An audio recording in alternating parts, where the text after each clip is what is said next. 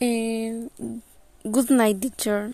Eh, my name is Michelle Rodríguez Martínez. Estoy en grupo 402.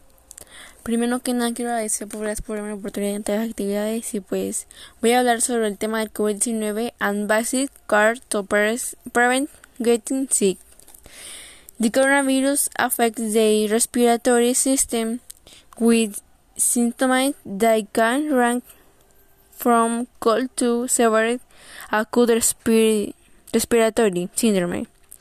Some of the prevention measures can be wash, wash your hands frequently, use tissues and dry away after using it, avoid touching a host nose and mouth sin hands facility is transmission when coaching or cementing cover they mock and nose with the able flexed.